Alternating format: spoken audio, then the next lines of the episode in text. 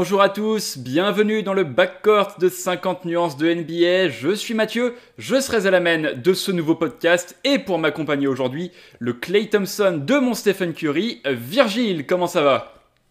Bah écoute, ça va super, je sors euh, de, petits, de petits examens et, euh, et je suis heureux de retrouver euh, tous les abonnés de 50 nuances de NBA et heureux de te retrouver surtout. Ah merci, on te souhaite évidemment tout, le, tout le succès pour tes examens. Virgile, on est entré dans le dernier mois de la saison régulière, les équipes n'ont plus qu'une quinzaine de matchs à disputer, il est donc temps de commencer à se pencher sur les trophées de fin de saison. Et si on est là aujourd'hui, c'est pour parler défense, mais si, vous savez la défense, ce truc rendu quasi impossible par les règles NBA au fil des années. Rassurez-vous, la Grande Ligue compte encore quelques défenseurs d'élite suffisamment en tout cas pour vous proposer nos deux All Defensive Teams et quelques mentions honorables. Je propose d'ailleurs qu'on commence par ces dernières. Virgile, à toi l'honneur. Bah, on va commencer euh, tout d'abord par, euh, par un joueur qui fait partie de la meilleure euh, défense de la NBA, Nerlens Noel, le pivot donc d'Enix. C'est un peu un crève-cœur de pas le mettre pour moi, en tout cas personnellement, parce que c'est un joueur qui fait partie d'une équipe que j'adore, qui fait en plus une saison superbe, individuellement et collectivement. Et c'est aussi une grosse surprise de voir les Knicks meilleure défense, enfin parmi les meilleures défenses. Et Nerlens Noel est un des grands artisans de, ça, donc c'est un, peu un crève-cœur. Sinon, on a euh, Draymond Green, forcément des Warriors. Bon, Draymond Green, c'est un défenseur all-time. Les résultats collectifs euh, nous ont fait dire que peut-être euh, il ne méritait pas cette place dans, les 2-5. Et le dernier, c'est un arrière, c'est TJ McConnell, meneur de poche, ultra intelligent, très combatif, très, très, un très bon intercepteur. Euh, donc euh, voilà, voilà les trois petites mentions honorables euh, que, j'ai pour ma part. Et il me semble que tu en as deux autres, mais qui ont une raison particulière.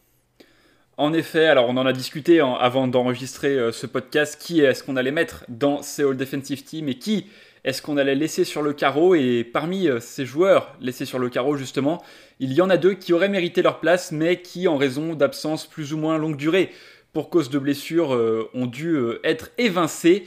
Le premier, c'est LeBron James, euh, une interception et 0,6 contre de moyenne avec les Lakers qui ont le meilleur defensive rating de la ligue. Ça aurait pu sembler logique d'en mettre un représentant, mais malheureusement, LeBron James, et euh, on peut aussi citer Anthony Davis, ont manqué, euh, à notre sens, trop de matchs pour, prétendre à cette All Defensive Team. Et puis le second, c'est Joel Embiid, 17 matchs manqués cette saison. Et pourtant, le Camerounais, on le sait, il réalise euh, sans doute la meilleure saison de sa carrière, candidat plus que déclaré au MVP. Une interception et 1,4 contre de moyenne, ce sont les stats défensives de la pierre angulaire de celle qui est la, deuxième meilleure défense de la ligue, les Sixers. Voilà pour nos petites mentions honorables. Euh, pêle-mêle également, pas de Marcus Smart, pas de Kawhi Leonard, pas de Paul George non plus, pas de Robert Covington par exemple. Il est désormais l'heure de rentrer dans le vif du sujet avec notre All Defensive Second Team. Alors je viens de le dire, on en a discuté ensemble en préparant l'émission, on a échangé nos points de vue et on a chacun choisi de récompenser un meneur différent. Je t'en prie Virgile, qui as-tu choisi? Alors moi j'ai choisi bah, euh, un défenseur d'élite, mais toi aussi d'ailleurs, mais moi j'ai choisi CP3, donc euh, Chris Paul, le meneur des Suns. Bah tout simplement parce que c'est, on va dire qu'il fait du Chris Paul, et faire du Chris Paul c'est être notamment un excellent défenseur. Euh, je l'ai aussi choisi pour son leadership, c'est-à-dire que euh, il y a beaucoup de vidéos en ce moment qui circulent sur, sur Internet, sur YouTube, qui montrent, forcément, vu que les salles sont, sont vides, ou en tout cas beaucoup moins remplies, qui, euh, qui montrent comment Chris Paul communique en défense avec ses coéquipiers. C'est là où on se rend compte aussi de l'impact d'un joueur aussi intelligent que Chris Paul. Et bah, les Suns, il y a eu cet impact-là, c'est le moins qu'on puisse dire. C'est une des meilleures, une des meilleures équipes de la ligue. Et euh, CP3 joue un grand rôle là-dedans. Et euh, encore une fois, il communique très bien, il guide son équipe. Et c'est ça qui m'a fait, euh, c'est ce côté leadership qui m'a fait dire qu'il méritait, il méritait ça. En plus, c'est un très bon intercepteur. Forcément, il, ressent le jeu comme personne. C'est un, des meilleurs meneurs de tous les temps et un des meilleurs défenseurs meneurs de tous les temps. Et oui, en effet, Chris Paul, pourtant, euh, quand, quand j'ai regardé les stats euh, tout à l'heure, eh ben, avec 1,5 interceptions par match, c'est tout simplement sa plus faible moyenne en carrière, mais pourtant, il a toujours hein, ce QI basket phénoménal et puis ses qualités de leader hein, que, tu, euh, que tu as vanté à juste titre. De mon côté, j'ai décidé de récompenser le meneur du Jazz, Mike Conley, parce que je trouve que cet axe 1-5 du Jazz qu'il forme avec Rudy Gobert est l'une des grandes forces de cette défense, de cette équipe du Jazz, qui est première de la ligue, qui est euh, finalement qui dépasse les attentes qu'on avait de cette saison, même si on, les attendait euh, relativement haut, pas aussi haut certainement. Alors on a aussi beaucoup parlé de l'impact offensif de Mike Conley, de cette euh, réussite qu'il avait enfin trouvé sa place dans les systèmes de Quinn Snyder, dans cette attaque du Jazz. Mais il ne faut pas oublier toutes ses qualités de défenseur et le fait aussi que Utah fasse une saison exceptionnelle, soit une des toutes meilleures défenses de la ligue, méritait à mon sens une place dans la All Defensive Second Team, même si, euh, comme tu l'as cité, Chris Paul était également un choix plus que viable. On va enchaîner avec un joueur qu'on a hésité à mettre parce qu'il joue encore assez peu, mais qui finalement s'est imposé à nous. Virgile, c'est Matisse Table des Sixers. Oui, donc tu as raison, il s'est imposé à nous parce que certes, il ne joue pas beaucoup, je crois que c'est moins de 20 minutes, mais dès qu'il joue, il a un vrai impact défensif dans cette équipe des Sixers qui est euh, assez incroyable, je trouve. Il a environ un compte par match, environ une interception par match. Il défend très bien sur les lignes arrière. Et encore une fois, il faut aussi récompenser ces Sixers-là. On n'a pas mis Embiid.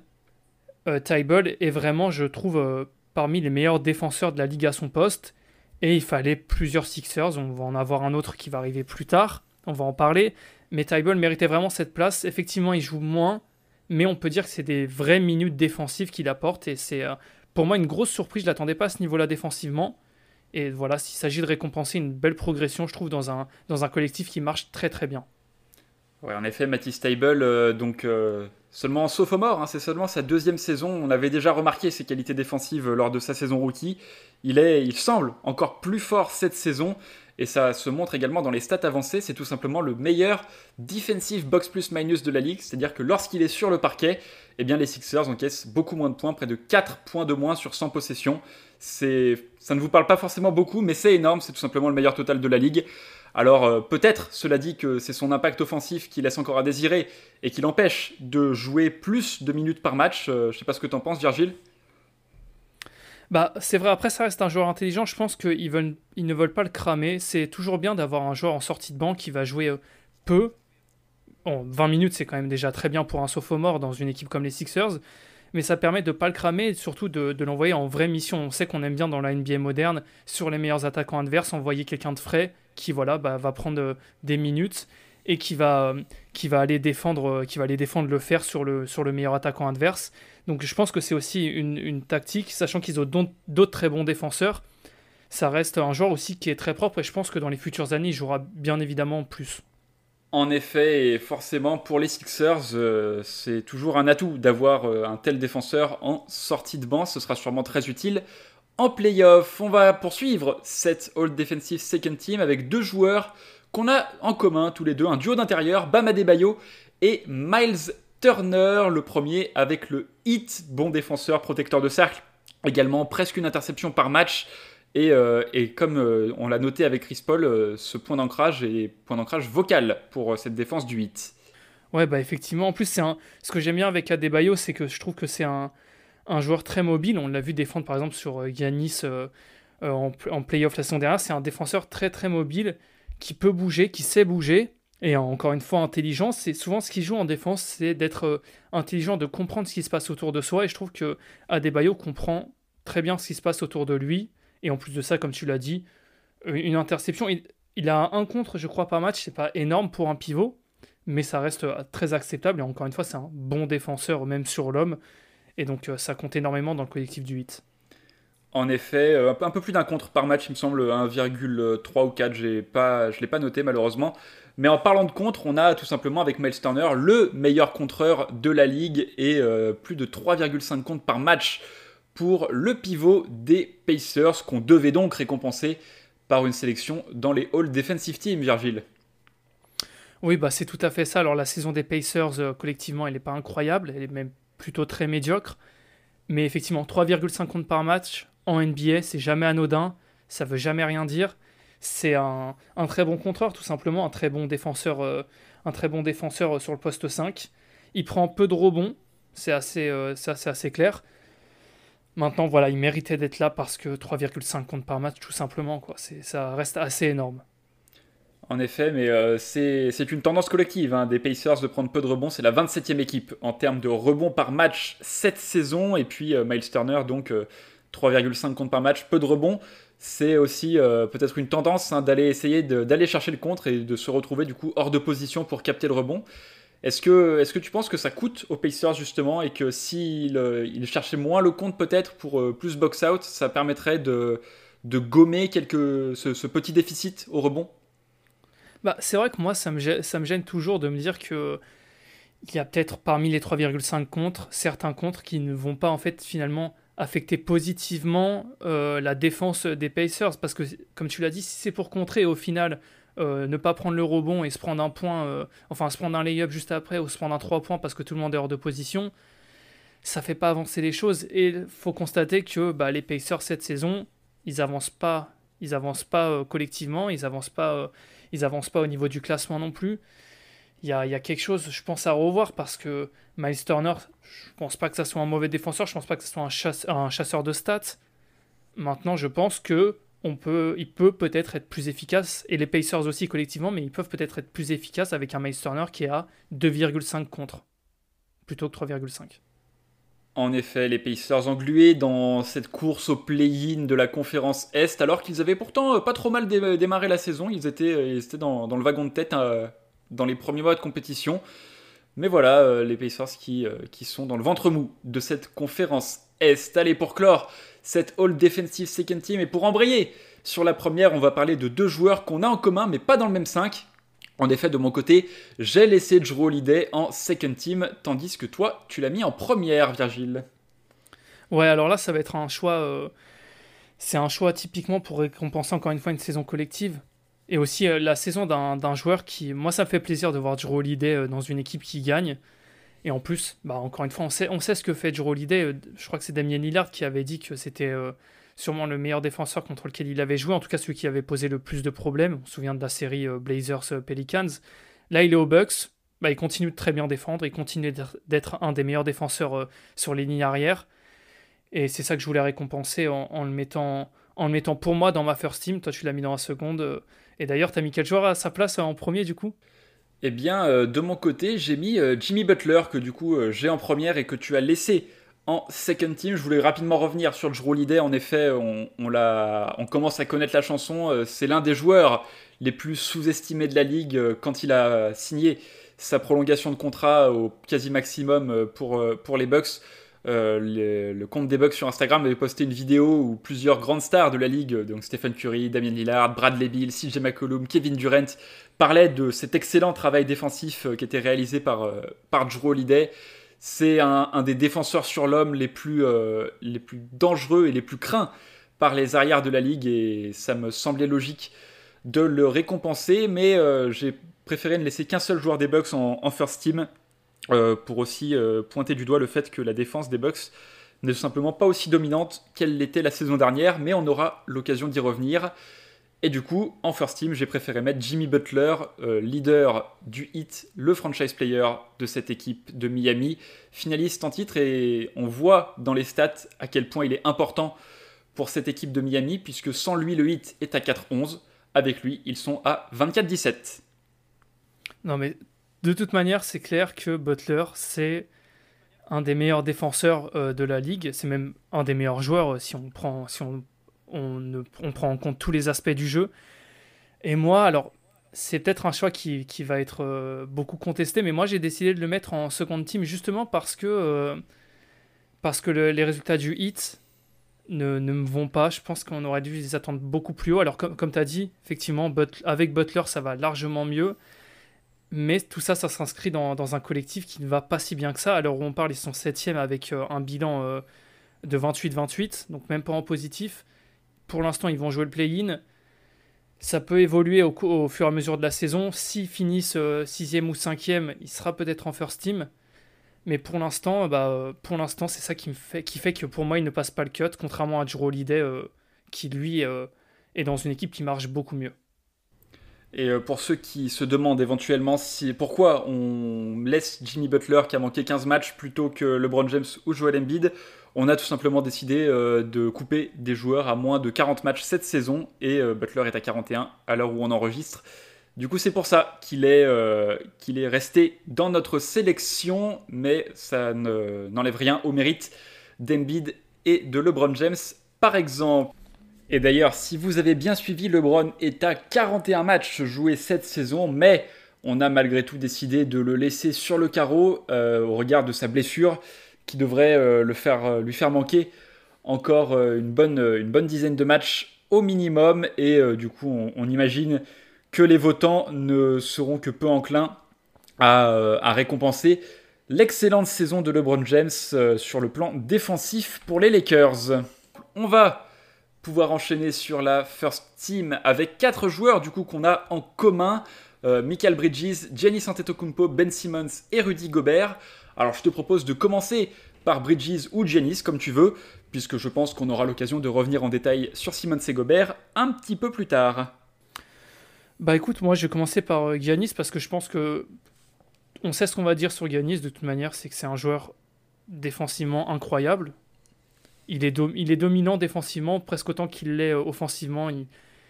Il, prend des rebonds, il contre, il est mobile, il sait faire plein de choses. Effectivement, comme, tu l'as évoqué, euh, les Bucks défensivement c'est moins impressionnant cette saison. Je pense que ça reste quand même très costaud. Et Yanis, bah, ça reste euh, un des meilleurs défenseurs de la ligue, tout simplement. C'est le défenseur de l'année en titre. Il le sera pas cette saison parce que la concurrence elle est incroyable et que les Bucks font une saison moins bonne que les deux précédentes. Ça joue aussi.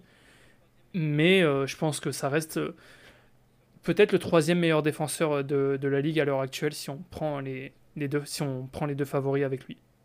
En effet, je le, le vois pas être euh, défenseur de l'année non plus, euh, parce que tout simplement, euh, par rapport à, sa saison 2019-2020, eh ben, il n'atteint pas les mêmes sommets l'année dernière. on ne se rend pas compte, mais un defensive rating de 99, c'est phénoménal, surtout dans la NBA actuelle qui favorise de plus en plus l'attaque.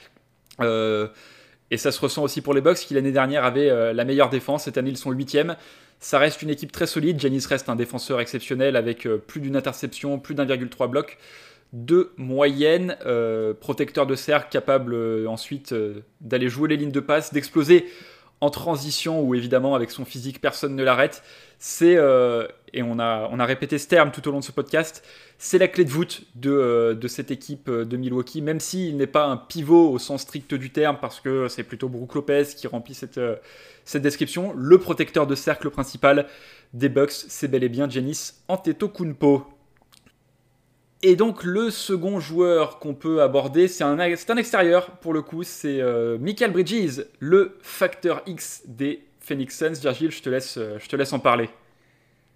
Bah, je trouve que déjà le, le, terme est parfaitement choisi, le facteur X des Phoenix Suns. On savait que les Suns, avec l'intersaison qu'ils ont fait, allait avoir euh, du plus dans leur effectif. On savait que Chris Paul allait apporter, on savait que Jake Roder allait apporter, on savait que Booker allait encore se développer, que Ayton allait encore se développer. Euh, Michael Bridges, pardon, euh, c'est, je pense, plutôt une surprise à mes yeux. Il est athlétique, il défend sur les gros joueurs, les vrais gros joueurs. Il a défendu sur Lillard, sur Murray, sur plein d'autres très bons extérieurs de l'Ouest. Et forcé de constater bah, que ça marche. C'est un excellent défenseur. Comme je l'ai dit, athlétique. Il ne se fait pas avoir euh, sur les premiers pas de ses adversaires. Il est bon en interception, il est bon en contre. C'est vraiment euh, l'outil parfait pour une équipe qui veut aller loin en playoff et pour une équipe qui veut viser très très haut. Et oui, je suis complètement d'accord avec toi, euh, Michael Bridges. Je vais faire un petit parallèle avec Mike Conley que j'ai cité plus tôt. On a pas mal parlé euh, de son apport euh, offensif qui s'améliore beaucoup, mais défensivement, eh ben, c'est lui qui doit se farcir le meilleur joueur adverse tous les soirs. Et il fait un taf excellent et ça se ressent. Les Suns euh, sont bien plus hauts que ce qu'on attendait. avec le recrutement, on, les espérait dans la course au playoff, peut-être jouer le play-in, peut-être viser la sixième place. Aujourd'hui, ils sont bien plus hauts que ça. Et, Michael Bridges est un élément déterminant, un facteur important de cette équipe des Suns, pas forcément aussi euh, médiatisé qu'un Devin Booker ou qu'un Chris Paul, mais, euh, mais tout simplement il, euh, il, remplit ce rôle de free qui est tellement prisé et tellement valuable dans, dans la NBA d'aujourd'hui. C'est clairement le genre de joueur que toutes les équipes rêvent d'avoir. C'est clair, et puis encore une fois, c'est, c'est vraiment un facteur X. On, on sent aussi qu'il qu'il a envie de prendre les, joueurs adverses, qu'il a envie d'aller euh, d'aller au duel contre Lillard, contre, comme j'ai dit Murray, contre, les gros, contre les gros attaquants adverses. On sent que qu'il prend du plaisir et c'est très important aussi l'envie en défense. Et ben on sent tout simplement que qu'il a envie de défendre et on sent qu'il sait bien le faire aussi. Ça, ça se ressent. Voilà donc pour Michael Bridges et on va finir avec le duel pour le titre de défenseur de l'année. Ben Simmons, Rudy Gobert, ça semble être les deux joueurs qui se sont euh, finalement détachés pour cette récompense. Il faut le dire, en préambule, c'est extrêmement serré et les 15 derniers matchs euh, seront déterminants pour l'attribution de ce trophée. Mais à l'instant où on enregistre, eh bien, Virgile, on a choisi euh, le même vainqueur. Oui, on a choisi le même vainqueur et malheureusement, ce n'est pas euh, Rudy Gobert. On a choisi Ben Simons. Alors, euh, moi, pourquoi j'ai choisi Ben Simons? Alors, il y a eu tout un lobby autour de lui cette saison. Au début, j'étais plutôt réfractaire. J'avais l'impression que c'était un joueur qui était un, certes un excellent défenseur, mais qui était un peu à la manière des Sixers, euh, des joueurs des Sixers ces derniers temps, une grande gueule, une grande gueule qui, assume sur le terrain, mais qui, qui en fait peut-être parfois un peu trop. Forcé de constater que il est effectivement dans au minimum dans le top 2 et pour moi il est dans le top 1 il est mobile. Il sait, il sait tout faire encore une fois. Et je pense qu'on a beaucoup utilisé le terme de, complet aussi dans ce podcast. Mais Ben Simon c'est peut-être la définition du joueur complet. Il intercepte il contre il prend toujours le meilleur joueur en face de lui. Il veut prendre le meilleur joueur en face de lui. Il sait très bien le faire il défend les postes à 1-5, ça il a déjà assez dit, même si j'ai des petits doutes sur euh, quel poste 5 il peut prendre. Maintenant, si déjà il peut défendre des postes 1 à 4 de manière exceptionnelle comme il l'a fait tout au long de la saison, c'est déjà un très très très très bon argument. Et en plus de ça, bah, tout simplement, il, est dans une équipe des Sixers qui est un modèle, euh, de défense. En effet, je pense au moins euh, qu'il peut défendre les postes 5 qui jouent beaucoup au périmètre parce que justement, il a cette mobilité, c'est un, un, meneur de 2m10 et forcément euh, il, a l'avantage physique sur euh, les meneurs qu'il doit gérer, mais il a aussi euh, les capacités athlétiques et la technique en défense pour, pour s'occuper de joueurs qui sont de son gabarit, voire un peu plus grands. Et, et puis surtout, un truc qu'on n'a pas encore dit, c'est que c'est un des rares joueurs dans, ce, dans, ce, dans ceux qu'on a cités qui a une, une, valeur offensive moins forte que euh, sa valeur défensive selon les stats avancées, et ce alors qu'il tourne quand même à 15 points, 7 rebonds, 7 passes à 54% au tir, et que voilà, c'est euh, l'une des deux grandes stars de cette équipe de Philadelphie avec Embiid, que c'est euh, à lui qu'on demande de, prendre énormément de responsabilités des deux côtés du terrain, et, et pour l'instant, bah, il fait une saison qui, certes, statistiquement, n'est pas aussi forte que des précédentes qu'il a pu faire. Il y a un petit peu moins de points, il y a un petit peu moins de passes, un petit peu moins de rebonds, euh, moins de triple-double aussi euh, cette saison. Mais, euh, mais force est de constater que c'est aujourd'hui le défenseur le plus complet de la ligue, à mon sens, et, et qu'il faut récompenser aussi cette équipe des Sixers qui, qui réalise une excellente saison.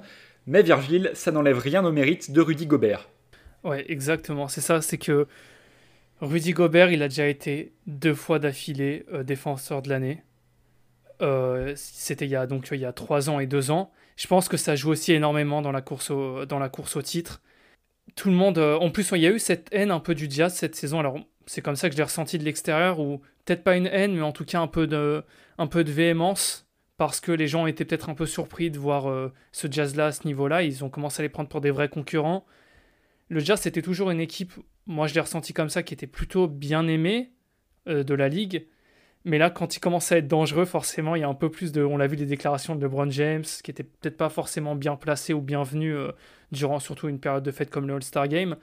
J'ai l'impression qu'il y a eu un peu plus de, hate, on va dire, envers, euh, envers le Jazz. Ça va aussi jouer contre lui, sans rien retirer à Ben Simons, bien évidemment. Et euh, sinon, si on parle de l'aspect du jeu, bah, de toute façon, Rudy Gobert, il fait du Rudy Gobert, il contre. C'est le premier euh, défenseur, euh, le premier rebondeur défensif de la ligue. en defensive rating, c'est le quatrième. Il est dominant. En plus, il y a aussi cet impact sur comment il, empêche les joueurs d'aller au cercle, comment il gêne les joueurs, comment il leur fait peur finalement. Il y a tout ça qui est, incroyable chez Rudy Gobert, on le sait. Honnêtement, je me fais pas de soucis pour lui. Je pense que il va en gagner d'autres des défenseurs de l'année. Et euh, en tout cas, c'est tout ce qu'on lui souhaite. En effet, Rudy Gobert, on, sait hein, qu'il y a cette question qui revient souvent en playoff. Est-ce qu'on peut le, garder sur le terrain euh, contre des équipes qui vont chercher à, le faire switcher sur des, joueurs plus petits, à le forcer à défendre sur, euh, des extérieurs? C'est pas quelque chose qui doit, à, mon avis, entrer en ligne de compte dans un trophée de saison régulière, mais euh, ça en dit quand même long sur l'importance de Rudy Gobert dans cette défense du Jazz et dans les, les scouting reports.